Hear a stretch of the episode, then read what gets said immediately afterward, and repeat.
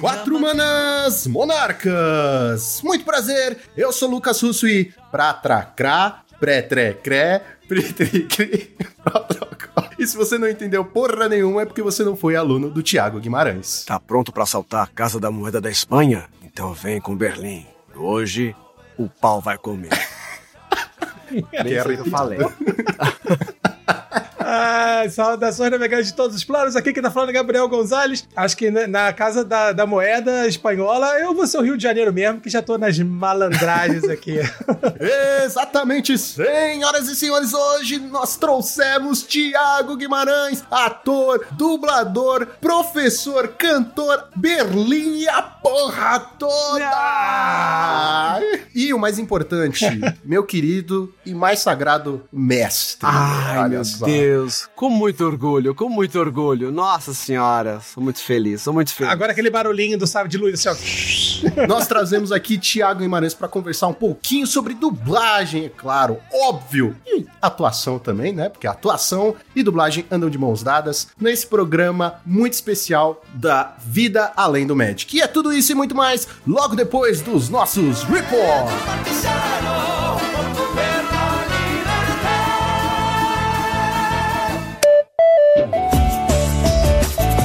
Muito bem, Joaquim, preparado para mais uma semana de Pauper neste maravilhoso podcast. Ai, isso foi japonês. Foi. Quero lembrar a todos que nós somos patrocinados pela X-Plays. Exatamente, a X-Plays que tem diversos produtos para suas cartinhas, além de uma variedade de board games. Ou seja, você não precisa ser só um jogador de cartas, você pode comprar board games, você pode ir até a X-Place para jogar board games, que eles têm um projeto lá de alugar os board games. Olha que legal, Joaquim. Se tá em dúvida, não sei se eu vou gostar, se é legal, você pode ir até lá, aluga o board game e joga, testa, e aí você pode decidir se você vai comprar ou não. E se você for comprar, utilize o cupom de desconto Monarch5, que é válido em todo o site deles e te dá 5% de desconto em em todo o site. X-Place, onde o seu XP vale o dobro. E Joaquim, queremos lembrar aqui as pessoas uma coisa muito importante: que nós tivemos o nosso primeiro episódio sobre Pioneer, um episódio inteiro e mensal do Draw do Monarca apenas sobre Pioneer. E a gente começou muito bem porque a gente já previu o futuro. Foi mesmo, cara.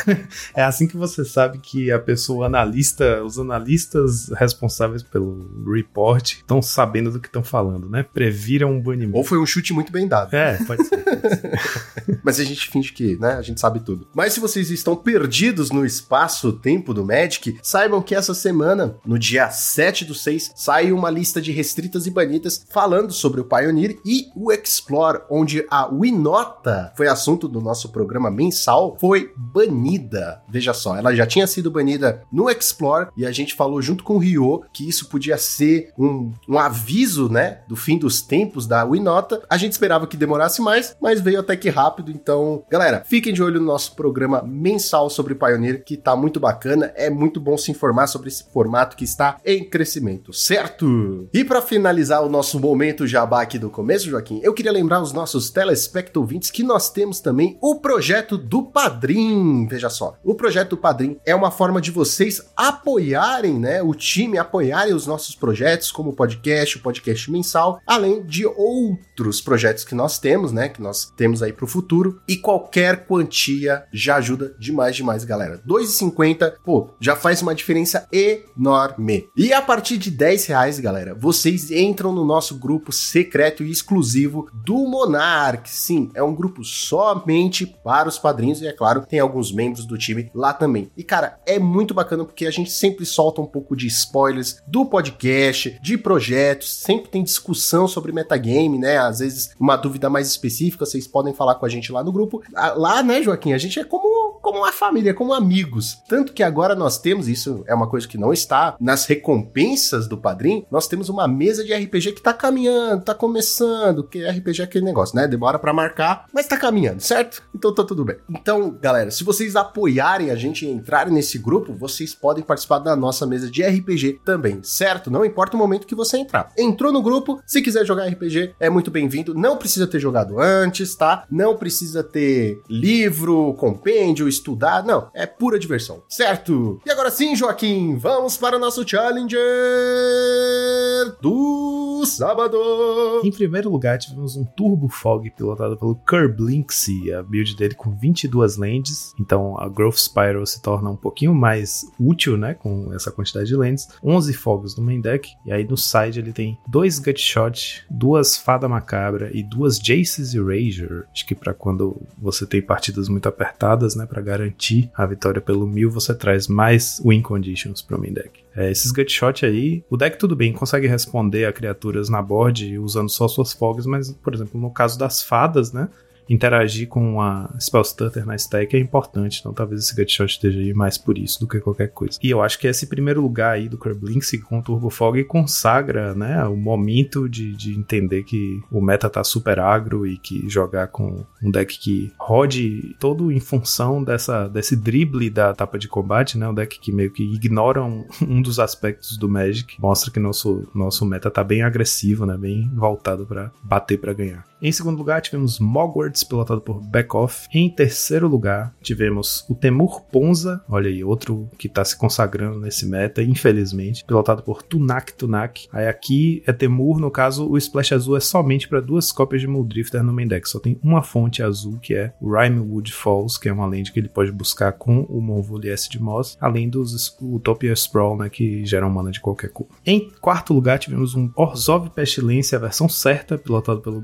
Galeogian o Leonardo Carvalho. Ele foi com 3 Thorn of the Black Rose no main deck, 3 Durez. E aí no side ele tem 4 relíquias e dois círculos de proteção vermelho. Acho que aqui, aquela cartinha nova de Baldur's Gate que tá para entrar no formato aí oficialmente, né? Que é aquele menos 2, menos 2 para geral. Pode ser que nesse deck ela seja um, ele encontre um, um, bom lar, né? Ele tá usando aqui uma cópia de Evan Car's Justice no main deck e uma cópia no side, né? 2 de dano em tudo. De repente, menos 2, menos 2 em tudo seja mais potente ainda. Agora eu tenho uma dúvida. O menos 2, menos 2 também não vai afetar o Guardian, né? Não, porque são todas as criaturas que o jogador alvo controla. Ah, tá. Não, mas assim, se você fizer no seu oponente e ele tiver um Guardian, também não acerta. Funciona, tá. o Guardian vai ficar 0 barra 1. Ah. Até o fim do turno. Só que aí você teria que fazer, tipo, um desse e um Suffocating Fumes, por exemplo, pra matar um Guardian. É, não, sim, mas era só na minha cabeça eu não sabia. Quinto lugar, tivemos um Izzet Ferris, outro deck que tava meio desaparecido aí, pilotado pelo Out Zero. Uh, Out Zero. Eu nunca sei. Out Zero! 17 bichos, ele tá só com os 4 Deep Hours mesmo, foi sem o, o, o Hacker, duas cópias de Spell Piece no main deck, um Abrade, e aí no side, segurança extra contra a frente, três gorilas e um Shenanigan. Em sexto lugar, tivemos um Dimir Ferris, pilotado por GN42, no side, duas cópias de Okiba Gen Shinobi. Essa carta notória aí nesse deck, eu acho que porque a match, a match do UR contra o Familiars é bem melhor do que o, o Dimir, né? Porque ele tem, é, enfim, os Bolts que tiram os Familiars, né? Que custam um mana só. O, o tem o Snuff Out, que é muito bom, só que as outras remoções dele, em geral, são piores contra o Familiars, né? O Cast Down custa duas manas, o Echo and Decay basicamente não faz nada, os Editos são ruins, o Filmes é ruim, e o, o R também tem o Pyroblast no side, que é muito importante. O, o B não tem isso, mas o B tem esse trunfo aí que é o Okiba. Se ele consegue encaixar um Okiba, é um pesadelo para o Familiars, né? É uma carta que realmente atrapalha bastante. E então aqui colocar duas cópias parece fazer bastante sentido nesse meta em que o Familiars tem aparecido bastante. Em sétimo lugar, tivemos outro Temur Pons, a lista quase idêntica ao do Tunak Tunak, aqui pilotado por Arukas Nobnes. Arukas Nobes. Ah. No, nobes. Nobnes. Nobnes. Nobnes. Arukas, Arukas Nobnes. Será que isso é ao contrário? Sem bom Sakura. Olha, ao Sem- contrário, fica sem bom sem Sakura. bom Sakura. Seja lá o que signifique, né? É, nós somos o pior par de, de, de investigadores particulares de, de nicks do mall. A mesma lista, basicamente, né? O Splash azul só para duas cópias de Muldrifter mesmo, e com quase nenhuma fonte azul no deck. E em oitavo lugar, fechando aqui nosso top 8, temos um Boros Bullywini, pilotado por Cenoura Underline JF. Essa listinha aí que usa né, os bichinhos com flashback, o, o Lunart Veteran e o Secret Cat. A gente já, já falou bastante dela. E basicamente, no meta atual, é a, a lista de Boros Bully que tem vigorado, né? A gente continua chamando separado, assim, de Bully Winnie pra o pessoal saber que não é o Bully velho de guerra, né? Não, Não é o Winnie. é, isso não, não é não aquele é o com Boros. Ele não, não usa Seeker, né? Não usa Guardian nem Pala Sentinels, é um bully mais porradeiro mesmo e meio que reforça esse meta que a gente tá, que é um, um meta agressivo, né? Que tá todo mundo tentando racear. Então esse bully usa bichos mais baratos que entram mais cedo na board e três cópias de Rally the Peasants tem um plano de jogo mais caceteiro mesmo. E os top decks foram, primeiro lugar, Affinity, 12 decks, 20% do meta. Segundo lugar, Boros Bully, com 6 decks, 10% do meta. E terceiro lugar, Dimir Fadas, Familiar e Synthetizer Decks Win, 5 decks, 8% do meta cada. E agora vamos falar do Challenger do domingo. No domingo tivemos em primeiro lugar, mais uma vez, o Buster 47 pilotando o Boros Inside Out Synthesizer, né? A versão mais diferentosa e mais criativa do, das variações de Synthesizer, que a gente já cobriu duas vezes aqui, já foi lista da semana e tal. Já ganhou o Challenge, que é aquela build que vai misturar o Synthesizer com o Inside Out, né? Então ele usa quatro Tireless Tribe e o Squadron Hawk basicamente como uma carta de comprar três cartas para ter o que descartar para o Synthesizer. E aí aqui o, o Buster deu uma, uma leve variada em alguns slots, eu acho que isso ajuda bastante. Eu, eu tentei jogar com o deck, vi que ele tem, tipo, você tem que jogar com muita precisão, né? Porque looting é basicamente a única ferramenta que você tem para cavar atrás das peças do combo e ela faz você ter card disadvantage, né? Cada vez que você casta um looting, você desce uma carta na sua mão. Então, tipo, você tem cinco cartas, faz um looting, você gasta o looting e dá dois draws e descarta dois. Então você desceu de cinco cartas para quatro. Você seleciona as cartas, mas você perde carta na mão, né? Que é meio que um nombo com, com o combo principal do, do Tireless Tribe. Então ele diminuiu o número de lootings, foi para dois, inseriu uns slotzinhos aí, colocou uma Journey. Realmente o deck tinha problema para lidar com bichinhos maiores, né? Só tinha Bolt. Um Flame Slash também cuida de bichos maiores. Uma cópia de relíquia no, no main deck que eu não entendi direito para quê, mas enfim, funcionou. Foi, pelo visto, foi importante, foi relevante. E aí no side ele tem mais uma relíquia e ele tem a última cópia de Prismatic Strands, que tem três no main. É uma lista muito parecida com a que ele já tinha ido, mas flexibilizando um pouquinho, porque antes a lista toda quadradona é aquilo que eu falei, né? Muito difícil de jogar, você tem que jogar bem certinho, bem apertadinho. E dessa. Ai, que tá sério, vai. Ai, meu Deus. Bem certinho, você tem que jogar com muita precisão, e eu acho que aqui ele flexibilizou um pouco os slots para jogar melhor em torno do meta, né? Com Flame Slash, Journey e tal. Em segundo lugar, tivemos SDW, Synthesizer Deck Wins, né? O Synthesizer RDW do Medvedev, o próprio criador do deck, vingou mesmo o deck. E aí aqui ele tá com de, de destaque assim, a lista idêntica, né, o que a gente tava vendo até agora, 18 lands, 4 Great Furnace, 4 Synthesizer, Daughter Rebirth, os bichinhos tudo de um mana, menos o Mogwai Marshall e o Bushwalker Kikado né, que custam 2, a curva baixíssima. Então, o main deck é a mesma coisa, o que mudou foi o side, ele colocou dois slots de Flaring Pain, acho que isso já é uma resposta à quantidade de Turbo Fogs que estão aparecendo, né, porque Flaring Pain é a melhor carta que você tem contra um Turbo Fog. Em terceiro lugar, o Esper Familiars do 420 Dragon, né, que agora já tá consagrado, já virou meio que uma build, né, reconhecida. O novo familiar, né? O novo Familiars, é. É três cópias de Snafault, aí ele tá com três de análises, apesar de não estar usando mais o Modern Age, ele chegou finalmente a uma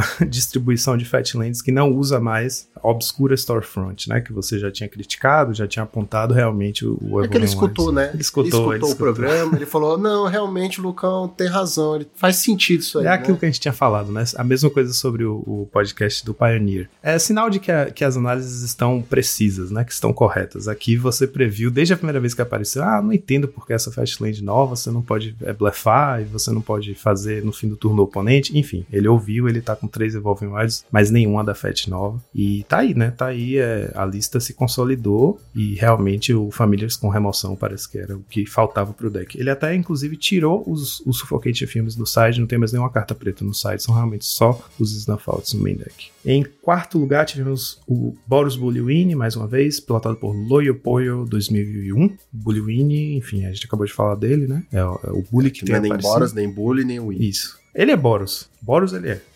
Até quinto- não sei, né?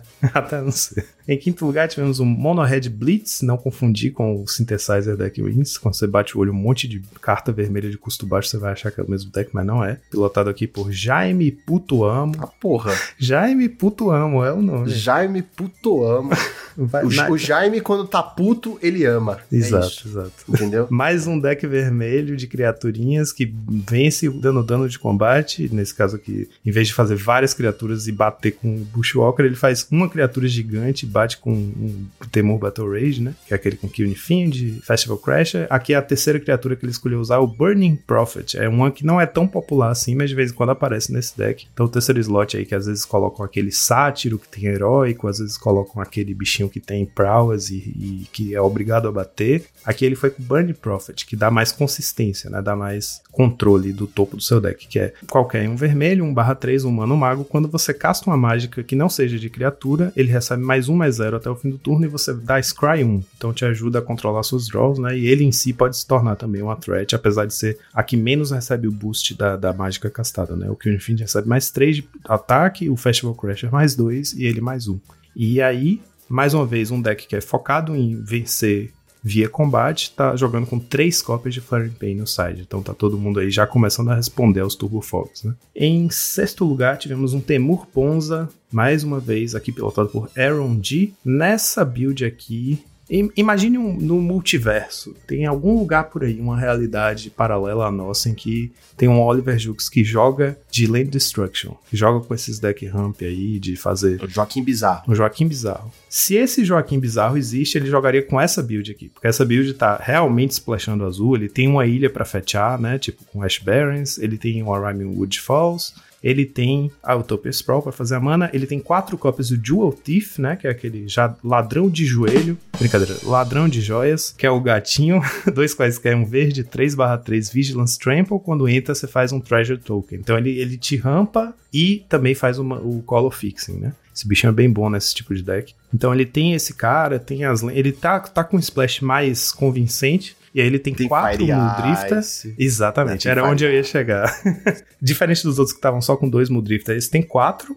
E tem também, aproveita o Splash para usar o Fire Ice, que eu acho sempre uma carta elegantérrima. Você pode matar dois bichinhos, você pode virar uma permanente no momento decisivo, né? Eu acho sempre bacana. Não vou elogiar porque é um LD aqui, continuo usando quatro Monvule aqui, mas a, a, estratégia é menos focada no LD. Ele tem quatro Bolt, tem quatro e não tá usando Thermocast, então ele só vai destruir. Só tem quatro mágicas de destruir land, ele é mais um ramp mesmo. É isso. Se, se existisse uma versão de mim num, num, outro universo aí que jogasse com esse tipo de deck, seria essa lista aqui, certo? É, o, é o melhor que eu posso falar sobre ele. o melhor que eu posso falar sobre ele. Em sétimo lugar, tivemos o Boggles, pilotado por Espartano, mais um deck que estava bem desaparecido. Aqui ele tá chegando numa distribuição que eu acho. Eu sou muito simpático a essa build. Três Silhana Ledgewalker, três do cachorrinho e três Communion Spirits. Então ele tá nem lá nem cá, né? Tá usando o cachorrinho que dá mais consistência, dá proteção contra edit, dá card draw, o Commune, que eu acho importantíssimo nesse deck, mas não abriu mão da Silhana, inclusive tá jogando com três cópias. Eu acho que essa distribuição aqui, eu não sei direito quais são as perdas que ele teve, talvez ele tenha um rancor a menos que o normal, né? De cara batendo o olho na lista, não consigo lembrar se ele sacrificou algum outro slot importante, mas achei que essa distribuição ficou bem bacana. E ele tá jogando daquela forma que, quando a gente teve aqui o nosso Accumulated Knowledge sobre esse deck, o, Alio falou sobre a escolha de jogar com um side Selesnya, né? Não ficar splashando várias cores no seu side para ter mais consistência nas suas respostas. Então ele tem Gutshot, né? Que você casta sem mana, e de resto são cartas, realmente cartas brancas só. É, Standard Bearer, Dust to Dust, Free Wind Falcon e Lifelink. Então tá sem Dispel, sem Blue Blast, essas coisas. Em oitavo lugar, fechando o nosso top 8, a gente teve aí uma outra, um outro mashup de decks.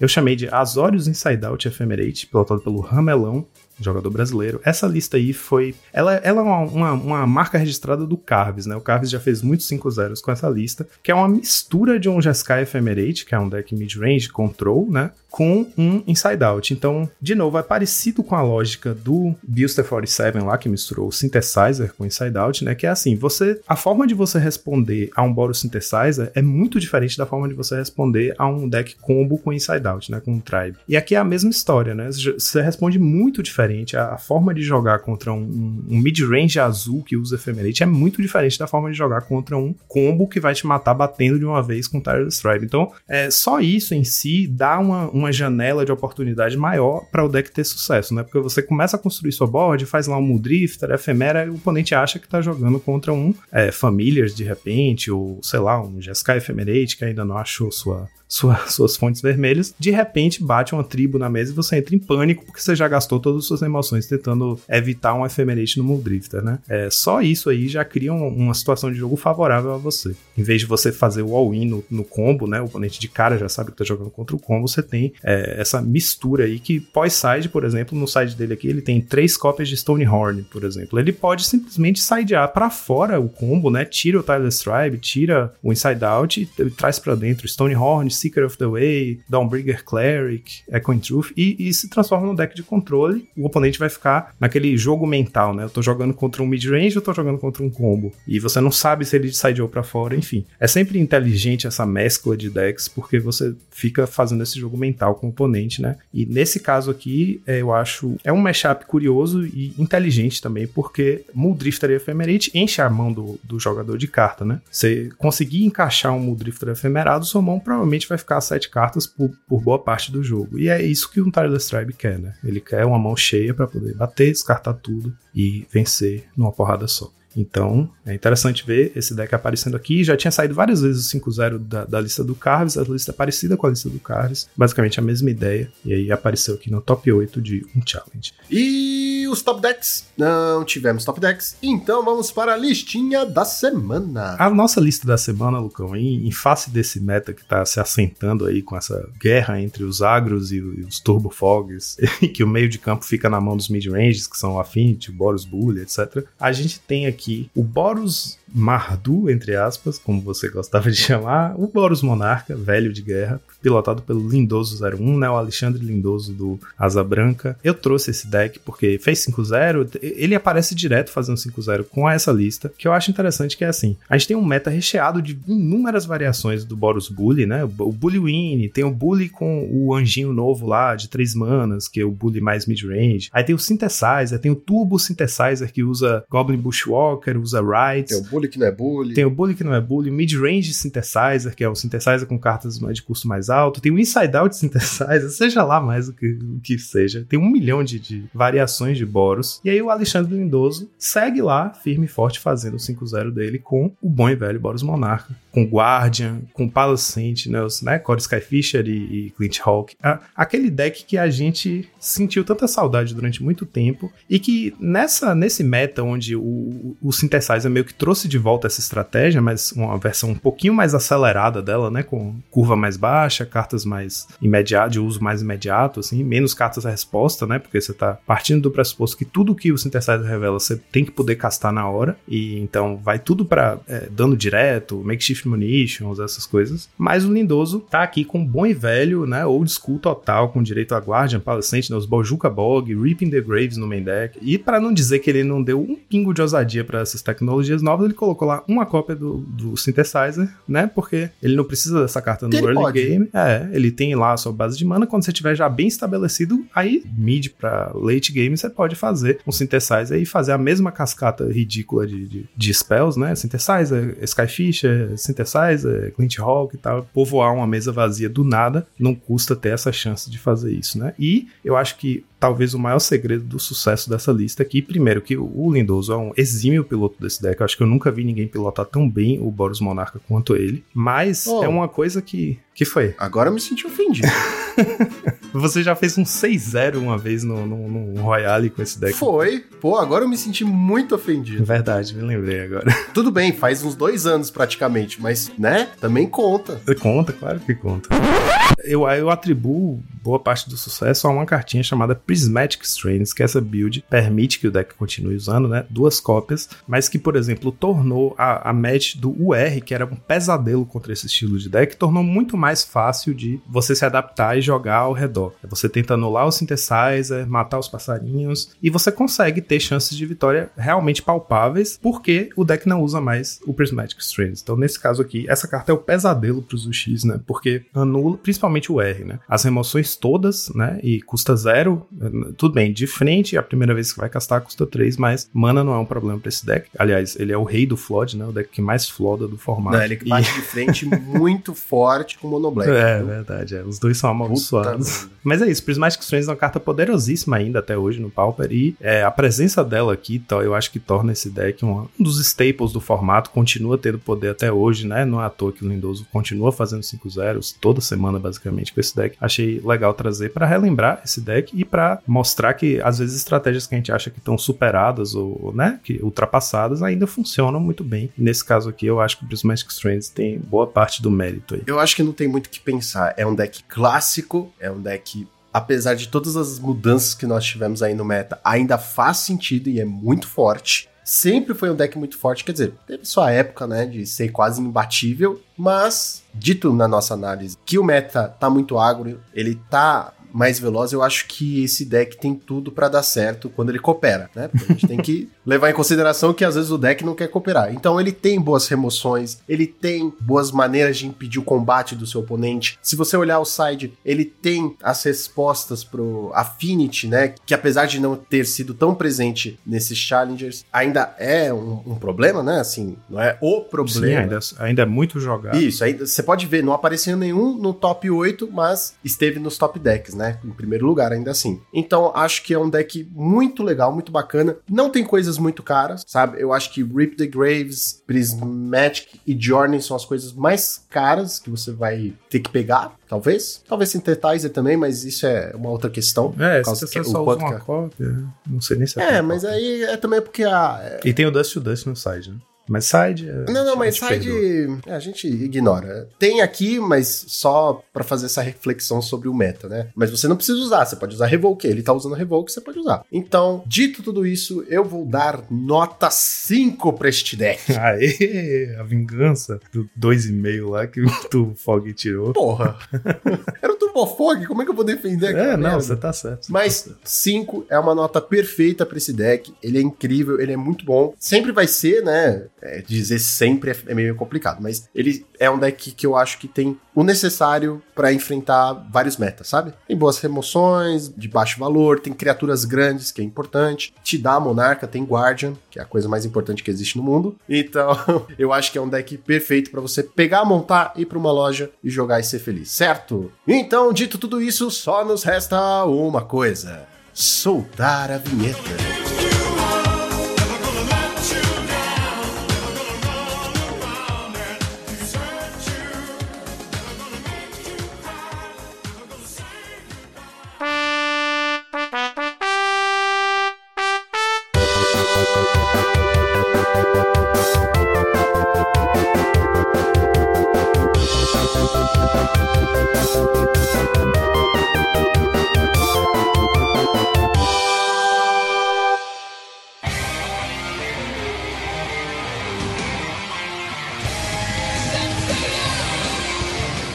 Se você conhece Magic the Gathering. Conhece? Não. É um carteado do demônio. Existe desde 98. É tipo Yu-Gi-Oh! pra adultos. Interessante. Nossa, não sabia. Tipo Yu-Gi-Oh! pra adultos que não, não creceram, não. que nem a gente, entendeu? É, Continua é, jogando. Mas isso. o importante, ó, é, é, eu acho que é manter a é criança gastar. interior. Não, é também gastar. É, também.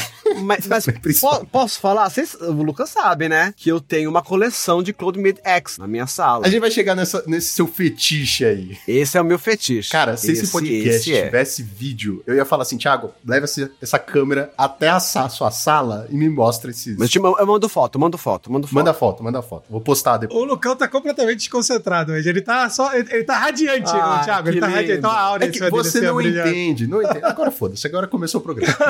Gonzalez, você não entende. Você não entende o carinho real que eu tenho pelo Thiago. Você não entende. Ai, não, eu tô sentindo, dá pra sentir.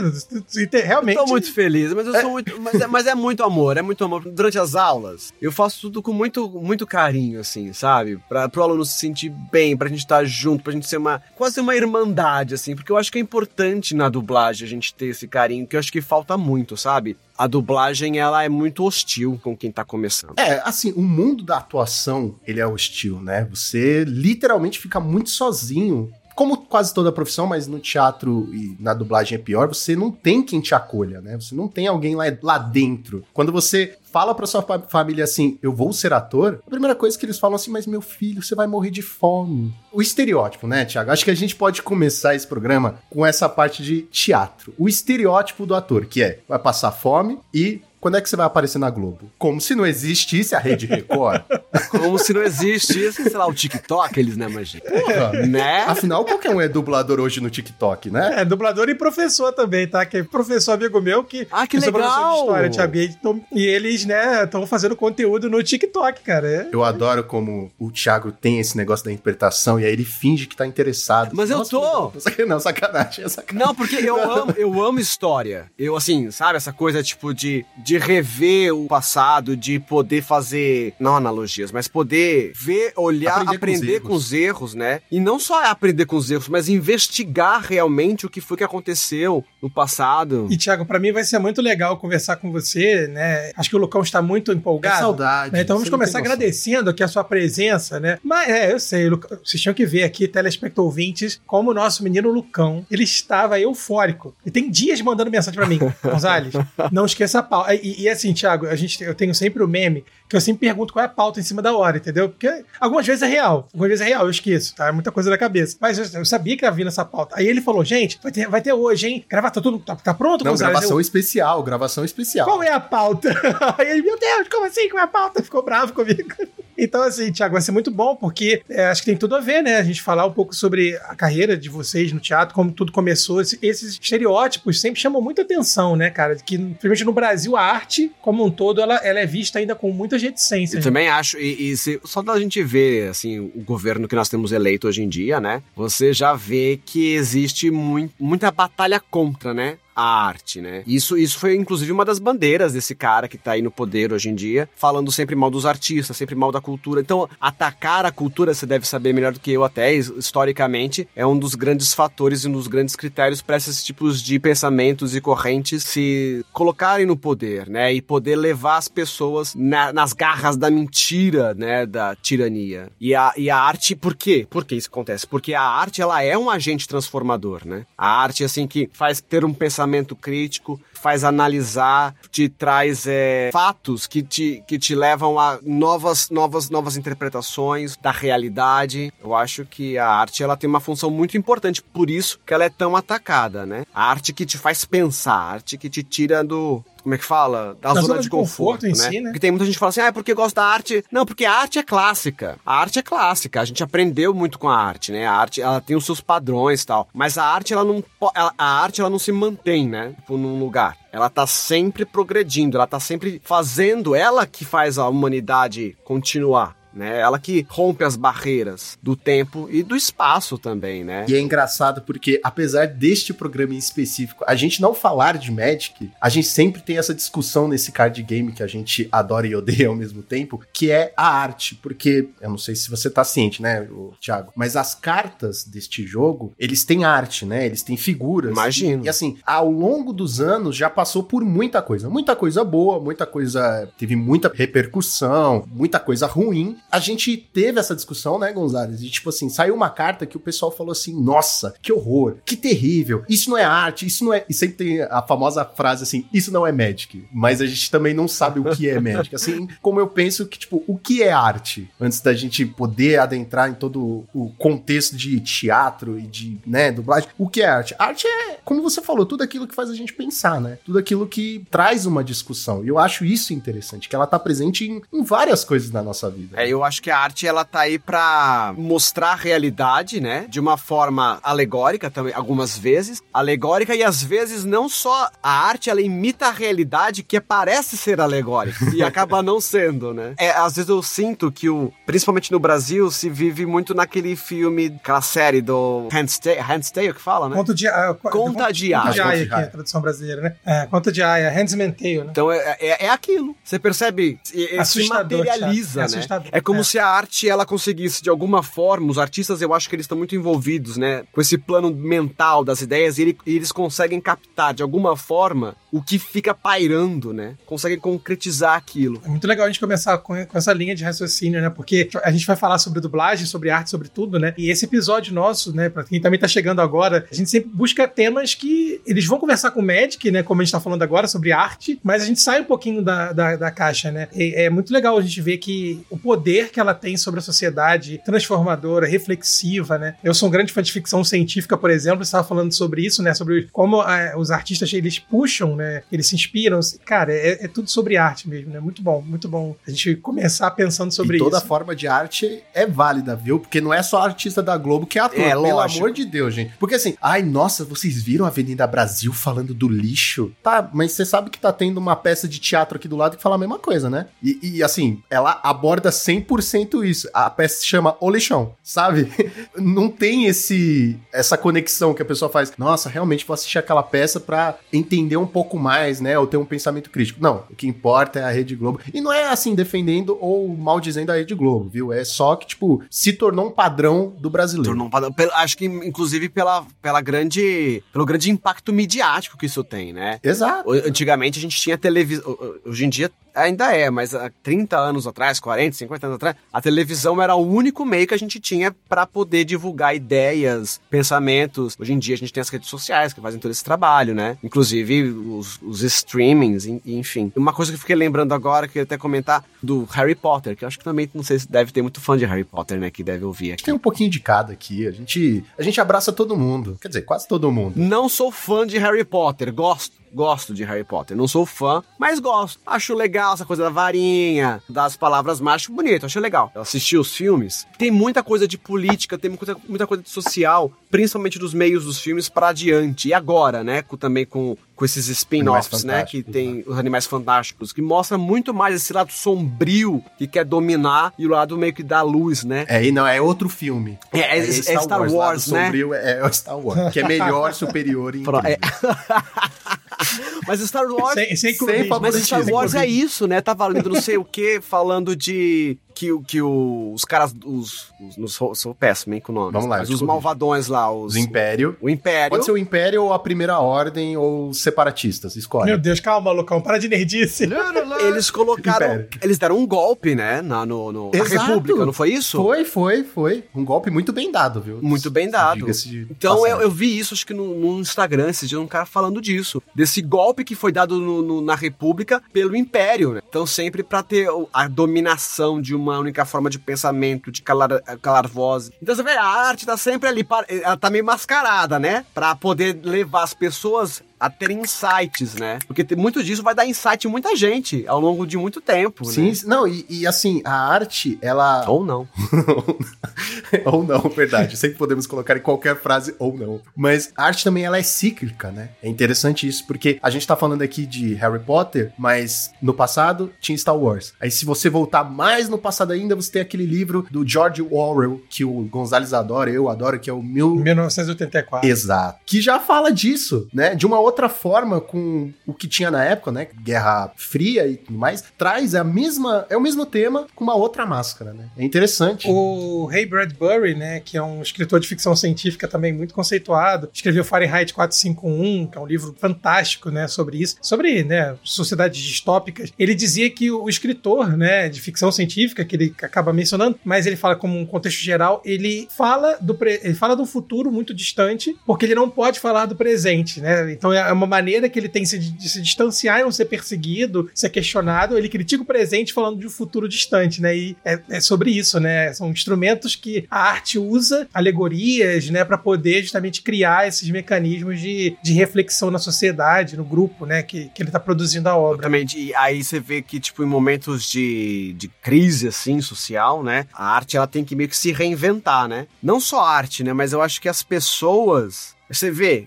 Tava vendo lá, acho que hoje que. Eu não, vi, não sei o que, que, que eu tava lendo, que assim, Milton Nascimento, Caetano Veloso, a Maria Bethânia, esse, esse pessoal assim, essa safra, né? Elas vêm todas. Eles nascem todos nos anos 40. O Ney Mato Grosso, tal, não sei o que. E eles são, são pessoas, são agentes que passam pela ditadura, mas eles são filhos. A gente pode até falar do, do pós-guerra ou, ou durante a guerra. E isso cria um, um, imaginário na cabeça, provavelmente, dessas crianças, ou sofreram coisas nessa época com que fizeram que eles tiverem, tivessem reflexões para que depois, nos anos 60, na época, no meio da ditadura, eles pudessem explodir e serem expoentes da, da verdade, da. Não da verdade, mas da. É da contracultura, né? Que eles falavam muito. Exatamente. De mostrar a realidade através da arte de uma forma dura, mas com beleza. E é isso, sabe? Eu acho que tem muito a ver com isso. Então, nesse momento de crise social que nós passamos, principalmente acho que no Brasil, no mundo, no, no, no mundo como um todo também, mas no Brasil acho que agora o negócio tá pegando bem pesado. Eu acho que muitos artistas, muitos pensadores, muitas pessoas estão começando a repensar, estão começando a se politizar, que isso é muito importante, né? A gente começa a ler mais, entender mais, ver mais coisas para poder pensar o futuro, poder agir no futuro, né? Eu acho que as crises estão aí para isso, né? Para ajudar a gente a dissolvê-las, mas a gente precisa de, disso para desse fogo, né? Desse, desse atrito para poder talvez melhorar. Eu vou lutar pra sempre ser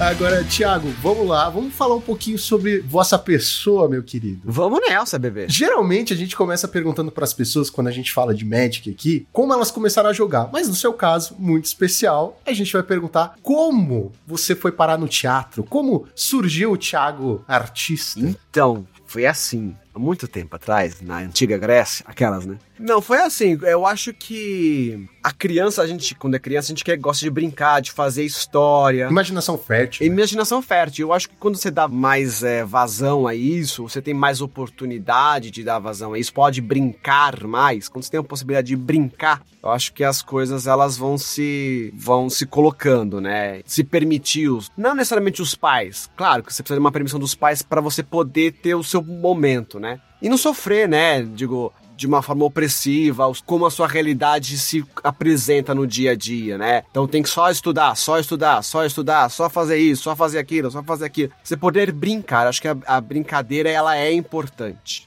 Eu acho que começa aí. Teatro, ele é, o, é, ele é uma brincadeira no sentido de dar representatividade, né? Você fingir ser uma coisa. Tanto é que eu falo até pros meus alunos quando eu tô dublando, até quando eu tô, tô, tô no aula de canto também, eu falo, como é que você, como é que você fazia o hominho quando você era criança, né? Tava brincando de hominho assim e tal fazer a voz. É isso. Tá preso, né? Tem os, os block ages, né? Da, da vida que te colocam. Então aí você precisa relembrar isso, né? Então, mas eu acho que começa aí. E depois disso, eu acho que eu queria. Eu não sabia, né? O que, que era o teatro. Ninguém eu não sabia que eu não ia. Eu não era uma criança que ia muito ao teatro, mas eu ia muito ao Parque da Mônica. Meu sonho, cara, ter ido ao Parque da Mônica na minha infância. Eu nunca fui. Isso aí é uma frustração que é, é, é, o Parque da Mônica de São Paulo, o né? De São Paulo, é. Eu nunca fui também, mas nunca tive vontade de ir. Então, isso aqui no Rio era assim, cara, galera, fazia excursão é, pra ir. não, mas era. era foda, é. não sei o quê. Eu nunca consegui ir. Mas é, mas eu. Ah, mas a gente. É as nossas frustrações. Ainda né? existe o Parque da Mônica? Agora, parece que foi lá pro Porto Alegre, parece que eles foram fazer uma cidade da Mônica. Eu vou uma... precisar resolver isso com o meu Gabriel, criança interior, tá?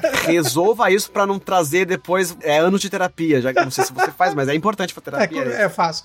É ótimo, eu também faço. Porque a gente tem outros, outras, outras coisas, né? Mas assim, eu acho que quando eu fui, eu ia muito no Parque da Mônica. E eu ia muito, eu ia ver, ia assistir, ficava louco, vissurado naquilo. E eu via eles no palco, queria ver o que tinha por detrás da cortina, o que acontecia. Acho que as coisas começam por ali ali. E depois eu, e eu começo, a, acho que, a investigar um pouco mais e vejo o que, que precisa ser para estar tá lá. Aí um dia, na quinta, quando tava na quinta série, uma professora, eu pergunto uma, uma coordenadora de ensino, ela fala: você tem que fazer artes cênicas para fazer. Ser, Ai, que nome bonito, né? Artes, artes cênicas. E Nossa. ficou na cabeça. Você tem que fazer artes cênicas. Porque se você fala assim pra uma criança, você tem que fazer teatro, a criança vai falar assim: ai, eu não vou me apresentar com as meninas. Né? Tinha um pensamento assim. É, é, é que coisa, você vê? Como é que é? É verdade essa apresentação dos nomes, né? E, é realmente, artes cênicas é um nome que. Artes. É bonito, né? Artes cênicas. Né? Isso ficou na minha cabeça. Quando perguntam pra mim, ah, você é formado em quê? Artes cênicas. Aí depois perguntam, e o que é isso? Eu, já. É porque é aquela coisa, mais uma vez, não é colocado para as pessoas como um todo, né? Mas enfim, e aí eu fui, fico com aquilo na cabeça. E aí, depois de um tempo, eu falei pra minha mãe, falei, mãe, eu quero fazer artes cênicas. Falei pra minha mãe. Isso eu tinha 11 anos, né? E aí ela falou, mas vai passar fome. Eu lembro dela brigando comigo. Vai lá, vai lá, manda, manda. Faz a voz da mamãe, manda. Você vai passar, vai passar, vai passar fome! Parece a dona Hermínia, não pareceu? Mas é, Pareceu. né? Não vai fazer! Não vai! Ai, que saudade disso. E aí, falei, mas como assim, né? Não lembro o que aconteceu, do, do- como é que se finalizou isso. Não deve ter um vai estudar, vai pro quarto. É, eu sei que eu fiquei, fiquei, fiquei no pé dela pra isso. Não, não consegui, não conseguiria não, não. Enfim, eu sou assim, quando eu boto uma coisa na cabeça, eu quero fazer. Não importa o que, que eu tenho que fazer, mas eu, nem que o tempo demore, mas eu faço. E aí eu, e aí aconteceu. Depois de um tempo, a minha, acho que minha mãe ela deve ter se compadecido com isso. E ela falou: ó, vai ter um grupo de teatro lá na Eubiose. Eubiose era um, uma escola teosófica que a minha mãe fazia parte, de ocultismo e tal, e eu achava. E a gente sempre foi espiritualista, então, e, e ia ter uma, uma peça. E aí eu ia fazer o Arcanjo Gabriel. Com 14 anos. E aí comecei a fazer a peça, que era, chamava Os Gêmeos Espirituais. Chamava a peça. E aí foi, fiquei fazer. Aí depois eu entrei no Everton de Castro pra poder fazer. Não, aí depois teve, teve uns musicais que eu fiz lá, com a própria instituição. Aí eu entrei, tu fiz uns três, quatro peças mambembes nesse sentido, né? De serem, não serem profissionais. Tinha, aí já tinha sapateado flamenco, tinha uma, uma diretora lá que ela era artista, ela era bailarina. E aí ela ensinou pra gente os princípios básicos do flamenco. Ela- a irmã dela tinha estudado com Antunes Filho, a, a Marlene Fortuna, que ela é, é professora e doutora lá de comunicação da Casper Libero hoje em dia. E ela dava aquela coisa, ela falava da voz que vem do útero. e é realmente, né? E é Acabei de ter um flashback nas lá. aulas. Meu Deus. É muito flashback, você não tem noção. Mas é, tá vendo? Mas é, mas é, eu fui constru... a gente vai se construindo, né? Tiago, é exatamente isso, né? É, quando a gente se torna professor e vai ensinar, a gente é muito dos nossos professores, que a gente é, teve no passado, né? A gente vai pegando referência, vai construir, de repente você se pega falando frases que o seu professor que você gostava falava também, né? Exatamente, exatamente. E ela, e essa coisa do Antunes Filho, porque o Antunes Filho tem essa coisa da técnica, já falecido, né? Mas a- a escola dele tem essa coisa de você falar do útero e ter a voz bem articulada e desse jeito que e isso também, depois de um tempo, eu trouxe pro, pro canto lírico, porque eu fui estudar canto lírico depois. Mas essa coisa da amplitude do trato vocal, pra quem não sabe, o trato vocal, todo esse, esse aparelho que a gente tem desde o nosso lábio até as pregas vocais, né? Esse é o trato vocal. Então, quando você amplia e tem essa sensação do bocejo, você consegue amplificar, porque é como o teatro grego era feito também, né? O teatro shakespeariano era feito, né? O teatro grego tinha mais as máscaras, mas o shakespeariano tinha essa voz declamatória que você falava desse Eu jeito. espero que você não cobre por essa aula, viu? Não, não.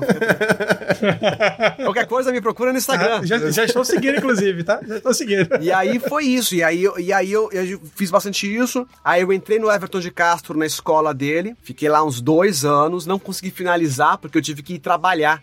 Minha, minha, minha mãe não, queria, não podia pagar mais pra mim, tive que parar. Aí, uns dois anos depois disso, eu entrei no- na, na Universidade de São Judas. Mas nisso, nesse meio tempo, eu já tirei meu DRT, porque eu tinha tirado provisório co- no Everton de Castro. Eu tinha isso, hoje em dia, acho que não tem mais Não, não existe mais o provisório. isso. Não tem, né? Não. E que eu saiba, você não precisa nem mais pagar por ele. Nossa, jura? Só a taxa de filiação lá, né, dos atores, mas Ah. lembra que tinha esse, esse negócio de não precisar mais de você ter que você podia pagar pra ter o DRT? Podres do teatro. Gente, DRT, DRT pro leigo aqui. Ah, é- não é nem mais DRT hoje em dia. Ah, não é DRT? Não é mais. Deixa, deixa, deixa eu só explicar pra ele. DRT é Delegacia Regional do Trabalho. Antigamente, só um preâmbulo, um rápido preâmbulo. Antigamente, pra você ser puta e pra você ser artista, você tinha que ter o, o negócio do, do DRT. Carteira. Com gonorreia sem gonorreia, com gonorreia sem, gonorreia.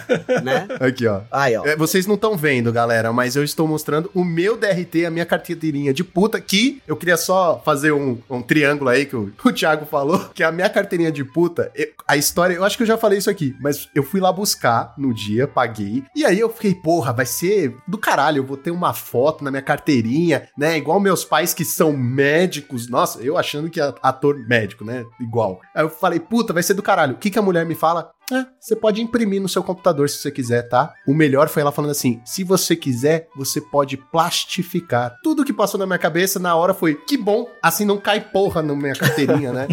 você pode plastificar. Mano, se você plastificar. O RG, o RG O RG, que é o RG, você não pode plastificar, mas a carteirinha de ator de puta certificada você pode. Você entendeu? Mas é isso, é isso. E aí a gente tinha esse DRT, que é esse que mostra que a gente é ator. Tá lá, DRT. Quem dá esse DRT é o Ministério do Trabalho, né? Então aí é o número que a gente Ah, tem pra poder isso. trabalhar. Agora, você- agora você falando, eu lembrei acho que de uma entrevista que eu vi da Dercy Gonçalves, que ela comentou alguma coisa sobre isso também, quando ela começou a atuar. Agora que você falou, veio essa. Que é a carteirinha de puta. É, Se você é. assiste Hermanoteu, tem uma referência a isso, que é do Hermanoteu na Terra de Godard, que eles falam, que tem a Dercy que eles falam, ah, na minha época era a carteirinha de puta, era com gonorreia sem gonorreia, com gonorreia sem.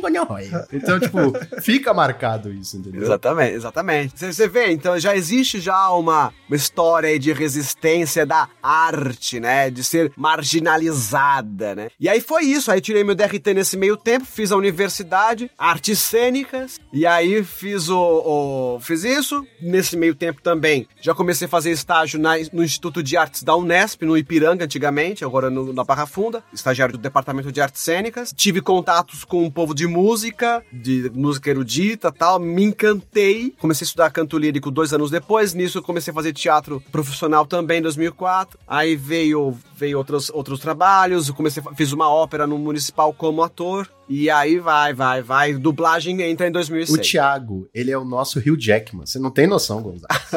o Hugh Jackman atua, dança e canta. Você é igualzinho. Só precisa treinar um pouco, só Thiago. preciso, Só precisa puxar um... só preciso puxar um ferro. né? Exato. Então, ganhar a massa muscular e aí, nossa, deixar a barba crescer mais, assim. Deixa a bala e aí, Hugh Jackman. É, é, não, eu já, já tô no, no projeto, só falta Ô, ô, Lucas, aqui pra mim falta só esse tudo aqui. disputa de barba. E, Thiago, quando a gente pensa na, na questão da dublagem, eh, surgem muitas dúvidas. Assim, ah, como é que, como é que se vai pra dublagem, né? É algo que a pessoa, ela é ator, ela é uma ator, atriz, e aí surge a oportunidade, é concomitante. Como é que foi a sua descoberta pra dublagem, assim, né? A gente falou muito em off aqui, né? Eu sou um grande consumidor das dublagens nacional, eu sou dos anos 80. Inclusive, eu tô pra ver o Top Gun agora, que eu quero ver dublado, porque me remete à voz, né, que eu via do Toasas Indomáveis lá atrás. Então fala um pouquinho pra gente como é que foi a sua descoberta de dublagem, se você sempre pensou por esse caminho, como é que foi pra Então, isso? olha lá, uma coisa vai levando a gente a outras coisas, né? Então, quando eu trabalhava já no Teatro Ainda, a Marlene Fortuna, que foi uma das minhas primeiras professoras, assim, de voz, né? E aí ela falou assim, não, porque eu já fiz, eu lembro desse papo, eu, eu trabalhei em dublagem, na BKS, ela falou. Aí eu lembrei, BKS, porque a gente tem essa coisa, né? Versão brasileira, BKS. Não tem aquela coisa? Uma distribuição MCA. Versão brasileira BKS. Então, e aí, BKS? Dublagem? Como é que é isso? Aí ela falou, não, é, você tem que ir lá procurar, tá, não sei o quê. Bom, passou o tempo, esqueci. E aí, uns anos mais tarde, eu tava já fazendo profissional, fazendo o musical da Bela e a Fera, com a Tatiana Dantas, a minha diretora. Ela falou assim... A primeira ou a segunda vez? Você falou que fez duas vezes a Bela e a Fera pra mim uma vez. Você foi o Orloge, você falou pra mim. Acho que foi a primeira vez. Ou foi a segunda, não lembro. Tiago, você não está mentindo pra mim, viu? Não. Foi, ou foi, foi a primeira ou foi a segunda, não É porque assim, eu e o Thiago, a gente tem essa tara pela Bela e a Fera. E a gente ama o herói Gaston, que tem as melhores músicas. Já expliquei a teoria do Gaston pro Thiago. Não, eu fui o Orloge na primeira temporada. Reloginho. O reloginho. Tá, que Depois eu fui o Gaston. maravilhoso. Melhor personagem. Adoro também, adoro, gosto muito. Incrível, incrível. Ah, não, então foi quando eu era o Gaston. Quando eu era o Gaston, Ah, viu? eu tinha que mudar a minha voz, porque com o Orloge, que era o relógio, Jim Down, ele, ele, ele, como é que ele fazia? Ele tinha a voz assim, que ele falava assim, ele era bravo e ele falava assim. E o Gaston, ele é mais E másculo. o Gaston, ele tem essa voz um pouco mais, é, como posso dizer, no peito. Máscula. Másculo, e muito é, bem é cabelo no articulado. peito que chama. Sou todo peludo, não vou esconder. Mas que machão é o Gastão? Tan, tan, tan. e aí ele tem isso, e aí eu fui. Tava fazendo a peça e eu adorava, eu adorava fazer o Gaston. Adorava. E um dia a diretora tava assistindo na coxa e falou assim: depois eu saí, da, saí de uma cena, ela falou assim: ele devia fazer dublagem, que sua voz ela, ela, ela é muito engraçada, você consegue fazer muitas coisas diferentes com ela. Eu falei. Ah, interessante. Dublagem? Aí pensa, aí voltou, né? Dublagem? Mas tem que ser ator? Por quê? É, ator, dublador. É, isso. Aí eu falei, até então, não sabia, não fazia noção. E aí eu fui. Ela falou: ó, vai procurar o João da Dubla Vídeo. Versão brasileira Dubla Vídeo, São Paulo. Versão brasileira Dubla Vídeo São Paulo. E aí eu peguei, beleza, vou lá. Fui lá, tinha curso de, de dublagem, né? Só era ator. E aí eu falei, olha, coisa tá de, ah, claro, não sei o que, não sei o que, não sei o que, não sei o que. Ah, mas a gente não tá aberto. Ah, não, mas por favor, por favor, por favorzinho. Só, só pra você saber, até hoje é assim, né? Até hoje. é A gente assim. nunca tá É, aberto, eu sabe? sei. É assim, são lacunas no tempo e espaço que se abrem. Tipo, abre, vai. vai. Às vezes você só tem um deslumbre do, do lugar. Exato. É, pela fechadura. Nossa, literalmente, Thiago, eu vou fazer um parênteses aqui rapidamente, porque são histórias engraçadas barra tristes. Hoje são engraçadas, na época é triste, mas eu tenho uma grande amiga, que é a Laísa, que foi sua aluna também. Sim, maravilhosa. Certo, maravilhosa, incrível, grande atriz. E nós saímos juntos nessa jornada de, né, não, vamos virar dubladores juntos, vamos. A gente percorreu São Paulo inteiro atrás de. Eu lembro, né, mas eu estúdios. lembro disso, dessa. dessa, dessa... A gente foi falando pra você, foi narrando pra você, basicamente. E a gente chegou num estúdio que eu não lembro o nome, mesmo se lembrasse, não vou falar o nome, que a gente não passou da porta, Gonzales. Você tem noção disso? Tipo assim, eles. Alguém foi até a porta e falou alto só, tipo, tinha um portão e falou assim: ah, o que foi? Ah, a gente queria fazer teste. Ah, fala com fulano. Ah, mas como é que eu falo com fulano? Ah, manda e-mail. É, tipo assim, sabe? Não deixou entrar. Não serviu uma aguinha, sabe? Mas. Não se, né? não se nega água e nem um boquete a ninguém. Mas, e emprego também, viu, gente? É Podia verdade, ser é verdade. Emprego. Mas é isso. Mas a vida da- do, do dublador é isso, do, do iniciante, né? E aí a gente, aí eu fui, fiquei uma semana na dubla vídeo fazendo estágio. Ele falou: você pode vir aí, ó, das oito até fechar. Falei, tá bom. O estágio. O estágio quer ficar sentadinho, né? Calado. Sentadinho, calado. Você não, você não existe. Não existe. Aí das oito às seis da tarde até fechar, eu estava lá, vendo todo mundo dublar. Sei o que, piriri, parece ser também, né? Ah, Thiago, É assim. você lembra que a gente se encontrou lá na. Lógico, na Marmac, Lembra? lógico. Não, não, na Marmac eu já era contratado. Da Flora. Da Dubbing Comp... Dubbing, dubbing, Na Unidub. Dub Company. Não, não, da Dub. Na Dub. Mix. Dub não sei das coisas. Unidub? Não, não, não, não, não. Da Flora, da Flora do Wendel. Da Flora Paulita, caceta. Caraca, a gente tá muito A velho. Vox Mundi. É isso, na Vox Mundi, que a gente se encontrou na Vox Mundi. Foi, é. Porque eu isso. tava lá estagiando com muitas aspas, que o estágio era ficar sentado, sem falar, só ouvindo as coisas e, tipo, é isso aí. E, tipo, é engraçado, porque mesmo que as pessoas tentem ser legais e interagir com você, o que, que você vai fazer? Vai falar o quê? Ele, ele vira e fala assim, ah, então você quer ser dublador? E você fala, é, acho que sim, né? Mas eu tô sentado aqui sem fazer nada. É o estágio mais bizarro do mundo. Mas cara. olha, eu vou te falar uma Cala a coisa. boca e escuta. É, porque como é que você vai fazer um estágio? Como é que você vai fazer um negócio e você não sabe, você não tá praticando? Nisso, eu lá na Dubla Vídeo, quando eu fui fazer essa primeira estágio, primeira semana de estágio, no final do último dia, ele falou: vai lá, entra na cabine e faz o teste. Como é que eu vou fazer o teste se eu não pratiquei ainda? E aí o que acontece? Que, qual, que é, qual que é a referência que a gente tem auditiva da dublagem? Pra mim, na época, era uma, uma referência falada deste jeito, com uma. Discover Home Health. É, com um de- sotaque de dublagem muito feio. Porque as pessoas geralmente fazem isso. Porque é mais fácil você articular, você não vai errar na dicção e vai conseguir encaixar a sua voz na boca. É meio Flintstones, né? É. como os Flintstones falavam. É engraçado. Mas hoje em dia tem gente que faz isso, porque é mais fácil, você não erra. E aí ficou isso na cabeça. Eu pensei, então é assim que dubla. Eu fui fazer assim e ficou uma merda, né? Porque era isso, mais o, o- a minha falta de experiência, né? Conversa vai, conversa vem. Encontrei com a Cecília Lemes, ela, Cecília Lemes Chiquinha, falou assim: vai na Nair, que era na clone. Aí fui na Nair, que era a clone, que a Nair era viva na época, morreu ano passado de Covid. Nair Silva, me acolheu como uma mãe na época. E aí eu fiquei lá por nove meses. Ela me pariu. Por nove meses, eu fui todos os dias. Eu posso também falar da minha, dessa facilidade, dessa facilidade por eu ser classe média branco. Isso me facilitou e abriu muitas portas, né? Então, tem muitas pessoas, que, principalmente pessoas negras, têm muita dificuldade de ter esse acesso. Usufruir dessa branquitude vergonhosa que nós temos, infelizmente. Então, que muitas pessoas negras não têm essa, essa mesma facilidade. Consegui, por nove meses, me manter lá, mesmo sem receber um puto. Não, recebi um puto, sim. Porque depois do terceiro mês, eu já comecei a, a trabalhar. Era um estágio que eu já tava ganhando. Então, meu primeiro filme foi A Sete Ah, Espadas. estágio de verdade, né? Estágio Ah, de estágio verdade. de verdade. Estágio que você não ganha, não é estágio. Mas era aquela coisa, eu tava disponívelzão lá. E aí, o primeiro, primeiro filme que eu fiz foi As Sete Espadas, um filme chinês, baseado na- no filme do Akira Kurosawa, Os Sete Samurais. Um clássico. Clássico, clássico, E aí né? fiz, foi meu primeiro filme, fazendo pontas. E aí depois, em 2009, eu fiz o curso de dublagem real da, da do Brasil, que foi, que assim, me abriu, assim,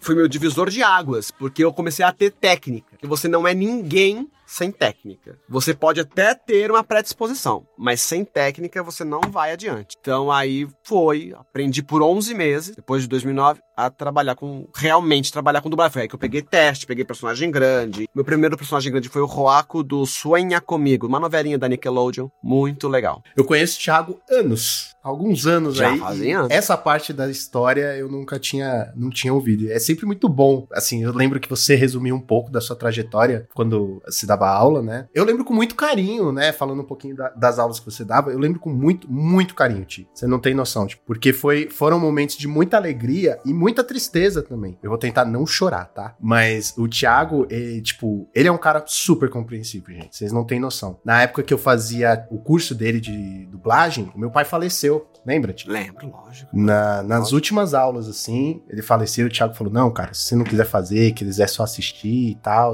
fica tranquilo. E, tipo, aquilo me marcou bastante, sabe? Aquilo eu falei, nossa, olha que, né, que puta professor, que puta amigo. Imagina, mas era, era, era o mínimo que Não, eu mas eu, fazer. mas eu me senti, tipo, bem. Porque na, na mesma época eu estava ainda terminando meu curso profissionalizante de teatro, entendeu? Eu estava pra tirar o DRT e tudo. E eu tive um professor de interpretação que não foi a mesma coisa, não foi compreensível, entendeu? Tipo assim, meu pai faleceu e o cara queria ensaiar no dia seguinte. Eu tretei com esse cara, eu briguei com Claro, ele, lógico. sabe? Tipo, meus amigos no, no teatro me defenderam e tudo. A diretora do curso me defendeu tudo. Então, assim, eu, eu só a nível de comparação, né? As pessoas que são humanas e as não humanas, e assim, como eu falo, né? Você, pra mim, é, um- é um grande mestre, um grande professor e um grande amigo. Então. Mas amigo com certeza, amigo em primeiro É, lugar. amigo em primeiro lugar. amigo em primeiro lugar. Mas eu sou muito grato, eu sou muito grato pelas suas aulas. Foram as aulas que eu mais. Eu mais me senti dublador ali, sabe? Foi muito legal. Muito feliz. Que bom que, que eu consegui te deixar essa impressão.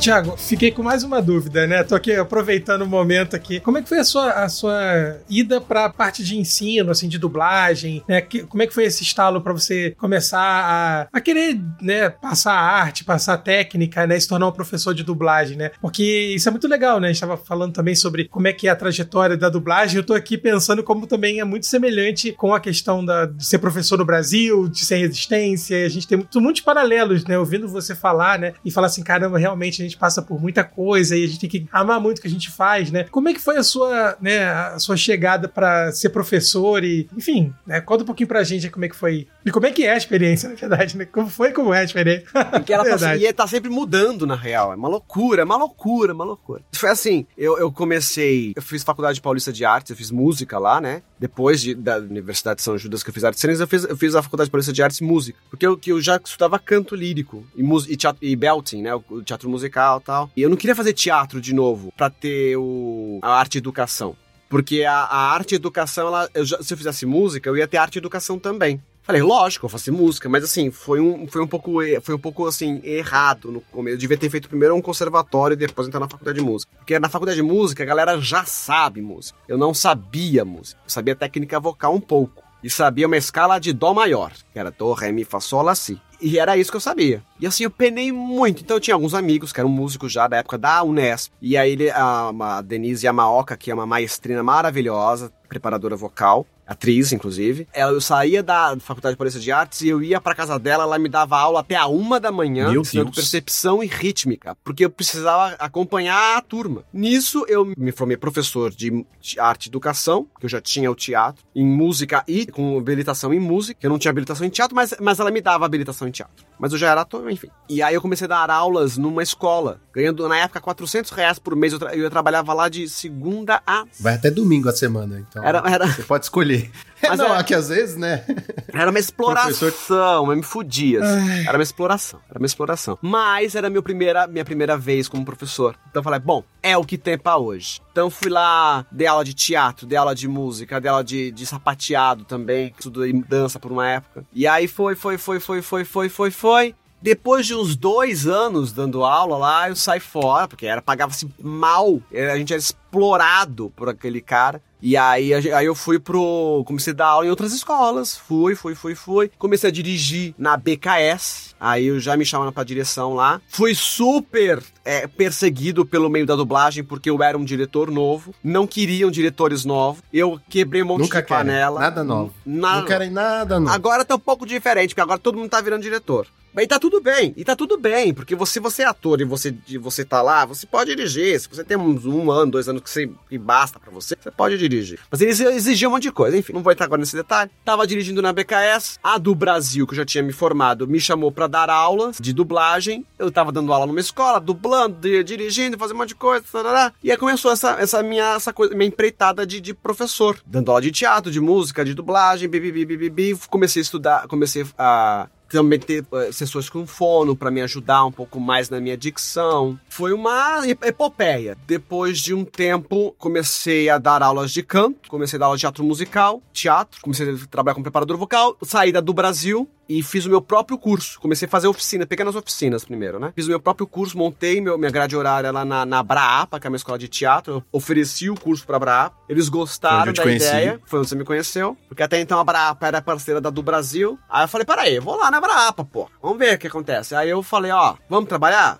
Vamos. Comecei a tra trabalhei lá por uns 3, 4 anos, eu acho. E aí eu vim pro Canadá. E aí hoje em dia eu tô trabalhando aqui no Canadá como professor de música, de professor de canto, e numa escola. E tô dando aulas online de canto. Pra quem quiser, me procura depois lá no Instagram. É link aqui no nosso post, inclusive. Tem, tem galera. todos, os links. Ah, o por momento jabá lá, depois mas vai ter tudo aí. E tô dando aula também agora de dublagem, via o Source Connection, né? Aí eu tô também tô dando aula de dublagem, assim, né? Fazendo aquele mesmo esquema da Brapa, só que de uma forma. Não é em turmas ainda, ainda tô só no individual, porque foi como eu acabei é, terminando a minha. Quando eu estava saindo, saindo do Brasil, eu tava dando alguns, algumas consultorias, né? Pra, pra algumas pessoas.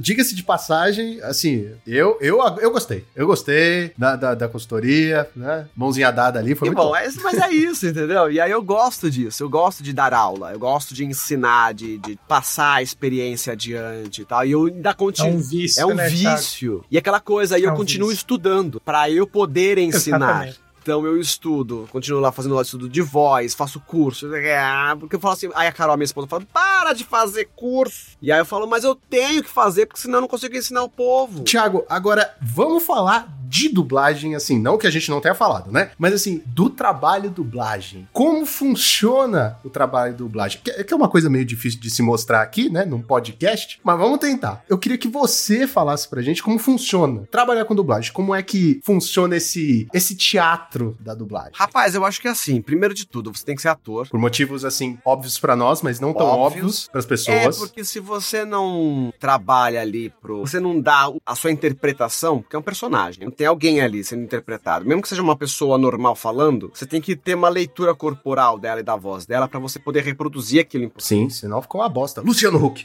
Então, é. Ai, foi mal. Eu. Pete. Ai, Tá gripado. É, Ah! é foda. Roger! Ah, nossa, tá foda, eu sou alérgico, desculpa, gente. Pode continuar. É, exato. Exatamente. E aí, assim, e trabalhar com. Ser, ser ator, né? E fazer um curso. O curso de, de dublagem, assim, eu, eu vou te falar. Não é o curso mais caro que aparece no mercado. Com a pessoa mais famosa. Não, porque a pessoa mais famosa não necessariamente vai ser a pessoa a melhor, melhor vai ter a melhor didática. E você tem que tomar cuidado com, também com enrolações. Então eu digo, o que é enrolação? Olha, eu vou dar um curso aqui e vai ser gravado, tá, o curso. Porra, mano, como assim um, curso de dublagem Gravado. Gravado. Sério que teve isso? Não, que maravilhoso. tem isso. E aí eu falei, como é que você vai? Não, tem que ser ali alguém com você online. Online no meu caso, né? Mas ou então alguém ali com você tete a tete, com turma, tal. Mas é uma, é uma pessoa, tem que ser alguém que você tem que buscar o curso. Então assim, por exemplo, eu, eu ainda indico a do Brasil. Apesar de não trabalhar mais com eles, eu indico a do Brasil porque assim, existem pessoas lá que estão comprometidas com o ensino em si, não em tirar o sangue e te mostrar o lado mais hostil da dublagem. Eu gosto da do Brasil por causa disso, que eles estão lá preocupados com o ensino e com os alunos. E assim, pra quem quer fazer uma coisa física, né, em pessoa ali, querendo, me procure. Eu também tô fazendo, tô fazendo meu jabazinho aqui pra poder trabalhar com dublagem também. Aí assim, e aí tem as dicas, né? Então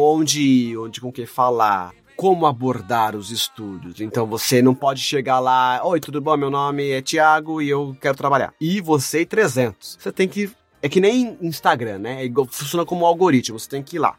semana a Você semana. tem que cansar, você tem que ganhar pelo cansaço. É, o cara tem que olhar pra tua cara e falar, Tá bom, vai. Tá, vai, vamos lá. Escalei pra uma pontinha. Opa, legal. E aí vai começar assim, uma vez por mês, uma vez a cada dois meses. E vai crescendo, vai crescendo, aumentando, aumentando, aumentando. Mas assim, uma coisa eu te digo, dublagem, você nunca para de correr atrás. Aumenta, porque assim, uma hora você vai trabalhar só com isso. Você tem que manter o padrão. E aí, como é que você faz pra manter o padrão? Tem que ficar ali. Aí é uma outra dica que eu dou. É dublador? Tá ganhando dinheiro? Maravilha, realmente, a dublagem dá uma grana não é CLT e você depende muito das pessoas, mas ao mesmo tempo você tem que ter uma, uma outra renda. Mesmo que seja menor, mas você não pode depender da dublagem. Dublagem, ela é o grande, o grande lance. É maravilhoso, mas para você não enlouquecer, porque tem muito dublador que ficou doido. Você sabe com quem você está falando? Eu sou o dublador do fulano de tal. Então, assim, você não tem que ficar doido porque você é a voz de alguém. E você acaba ficando porque acaba ficando tão escasso às vezes no mercado, porque tem as entre safras. Você precisa trabalhar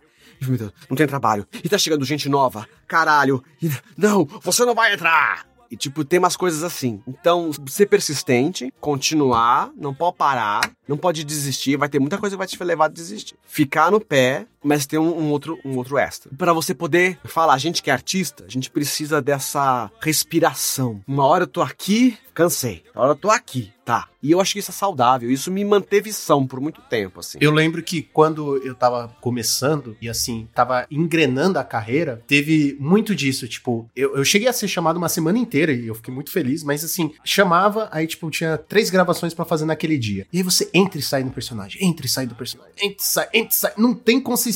E aí um tá bravo, outro tá feliz. E é... eu acho que esse negócio da emoção também, né? Que você mexe muito com a emoção. Quanto melhor você for, mais emoção você vai. É porque vocês fazem, é, vocês fazem vários personagens Exato, muito curto e não só tempo, isso. né? E Eu tava pensando nisso agora, e, caramba, é insano, E né? não só isso, Gonzalez. Se fossem vários personagens, até tipo, é, vai lá. Mas como a gente faz uma cena, depois faz outra, tipo, é picotado, você não tem esse. Você não tem essa montanha russa. Você não tem esse, tipo, ah, tô aqui embaixo, eu tô calmo, e aí tá construindo a cena, e aí pra lá na frente eu estar raivoso, bravo com você, porque você pegou as minhas cartas. Não, simplesmente tô aqui de boa, e de repente eu tenho que estar bravo, e de repente eu tenho que estar chorando, e de repente eu tenho que estar feliz, e é uma emoção, sabe, complicado. Você, você esquece de quem que você é, o que, que você tá sentindo, entendeu? E como o Thiago falou, ter uma coisa mais teatral, vamos dizer assim, né? Uma coisa mais normal é melhor. Fundamental, né? Fundamental. Realmente ficou claro de que pra você ser um dublador, um bom dublador, você tem que ser acima de tudo um ator. Pra mim, eu como leigo aqui, né, vendo vocês dois, assim, já,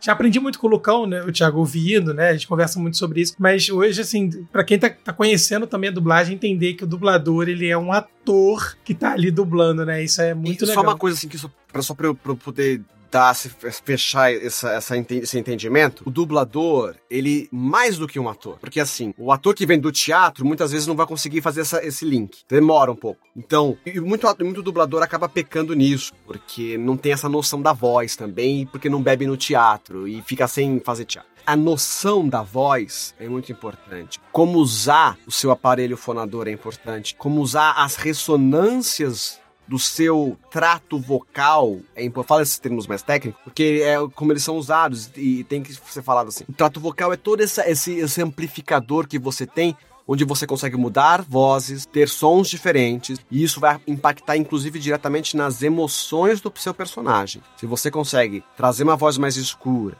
ou uma, lembrando que nós temos um microfone aqui que vai nos ajudar também nessa amplificação. Se você tem uma voz mais escura, você pode ter um pouco mais de tristeza, um pouco mais de seriedade, um pouco um personagem um, pouco mais introspectivo. Se você tem uma voz mais clara, por exemplo, você precisa de uma ressonância mais aberta para poder falar. Se você tem uma voz mais leve para poder falar, você não vai poder botar muita pressão vinda dos pulmões. Você entendendo muito da técnica, fica mais fácil esse essa montanha russa no sentido de fazer várias coisas ao mesmo tempo. Personagens, né, no caso. Fazer várias personagens ao mesmo tempo. E, e dublador não sabe. Esse é, é o seu ponto. Eu, assim, não tô falando, ah, eu sou, não, não sou nada. Eu, eu tô falando assim, eu aprendi muita coisa com canto lírico e com, a, com pedagogia vocal. Se você não manja isso, tudo se torna muito mais difícil. E você precisa estudar. Então, hoje em dia, numa, numa escola de atores, tinha que se ter aulas de trato vocal, de música, de canto particular e dublagem, com entendimento de o sistema fo, fo, fonoarticulador. Momento jabá! Momento jabá!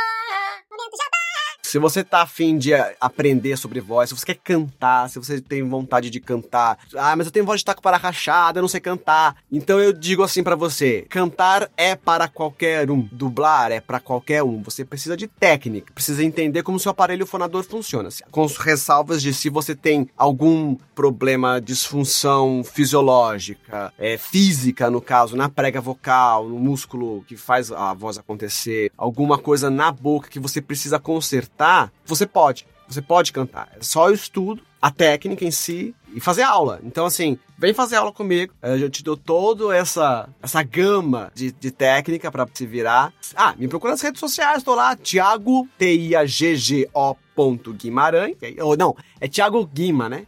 Thiago Underline Guima. Estão aqui, está aqui no link, no post. É só você acessar lá que é mais fácil. Porque eu não me procuro, aquelas, né? Sou péssimo. E aí me procura lá nas redes sociais, no Instagram, me manda um direct. O que mais que eu falar? Ah, ou manda um e-mail pra mim. Ah, tô afim de fazer umas aulas de canto, quero fazer umas aulas de dublagem. thiago.guimarães.gmail.com E outra, se quiser me pedir áudio com a voz do Berlim, Ah, é a gente faz. Mas lembre, é um serviço. Exato. Me mande um pix.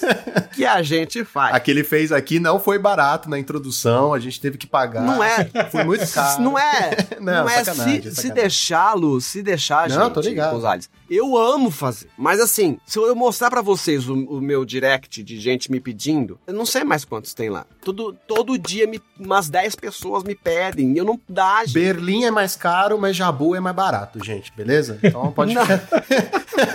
Depende do personagem da moda, né? Sacanagem. Não, é verdade. Se quiser, tamo lá. Eu te entendo, eu te entendo, Thiago. Ah, eu te entendo e recomendo, cara. Recomendo. Não, você legal. não entende ele. Eu entendo. Não, eu entendo, eu entendo porque eu entendo porque é nosso trabalho, filho. É igual as aulas, é, tudo tem valor, cara. É, se chegar pra você, fala um pouquinho da história da arte pra mim. Fala um pouquinho aí como é que funcionou o, o- o tráfico negro. Porra, meu, aí é complicado. Não, né? tá certíssimo.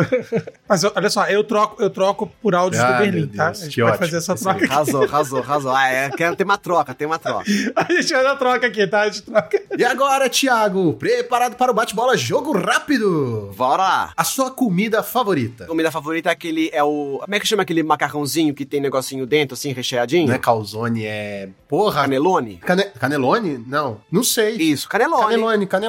Canelone, canelone eu gosto. Aí eu gosto também de la pizza, gosto também de uma salada bem recheada. Sabe aquelas saladas bem feitas? Tipo, eu gosto também. Eu sou assim, eu sou meio doido. O personagem que você mais gostou de fazer? Aí é sacanagem. Não, mas eu tenho que fazer. Se eu não fizer, né, não tem graça. Mas tem que ser um só. Um só. Tá, vai, Berlim. Fiquei um pouco decepcionado, achei que ia ser o Alan, né? O nosso Alan. Pra quem não sabe, o Thiago, Ah! ele fez pra gente no nosso quinquagésimo episódio. Ele foi o nosso apresentador, o Mas, Alan. então, mas essa seria a segunda opção. Ah, aham, aham. E agora a pergunta mais difícil de todas: quem é o seu aluno favorito? Ah, não, vai embora. Mas, é, mas, mas, gente, mas tem dúvida? É, é- é lógico que é o Lucas Huck. Ah, eu vou mandar isso aqui pra Ah, Laís Sayal, Deus. que ela vai ver. Ele vai, ele vai editar o áudio, vai ficar Vou, vou, eu looping tô- hoje, entendeu? Ele vai ficar, ele vai Eu tô ficar ouvindo looping. eu tô- assim. Cara, foi maravilhoso. Teve, teve um. Quando foi, Thiago? Foi nas férias que a gente, você mandou um. Vocês são minha turma favorita. Só que ele replicou a mensagem, tá Foi. ligado? Veio assim, compartilhado para vários. Maravilhoso. Aí foi Forward. engraçado. Pensei nisso, Não, é cara. Eu vou fazer isso agora, vou arrumar esse negócio pro WhatsApp. Foi de propósito, foi de propósito, pra criar um alvoroço. bom. Eu sei, mas isso é genial, que eu vou fazer isso também com meus alunos. Thiago, mais uma vez, muito, muito obrigado por ter aceitado nosso convite. Obrigado a gente a amou vocês, gente. essa conversa, foi incrível. Você é uma pessoa incrível e, assim, foi demais. E, pelo incrível que pareça, a gente só alcançou o topinho do iceberg. Tem muita coisa ainda pra falar e a gente espera que você volte e pra gente fazer uma parte 2 e aí sim adentrar mais até nos personagens que você fez. A hora que vocês quiserem, vocês me chamam que a gente volta. Demorou, combinado. Mas e vocês? Conheciam a lenda Thiago Guimarães? Qual dos personagens que ele fez você mais gosta? E que tal fazer uma aula com ele e se tornar um dublador? Depende de você. Pense em Magic. Vou tirar todas as espadas, escudos, lanças. Olha, todas. que bonitinho ele tentando fazer a referência sobre Magic, que bonitinho. tentando, tô tentando. Poderes, poções. Exato. Então, versão brasileira Herbert Richards.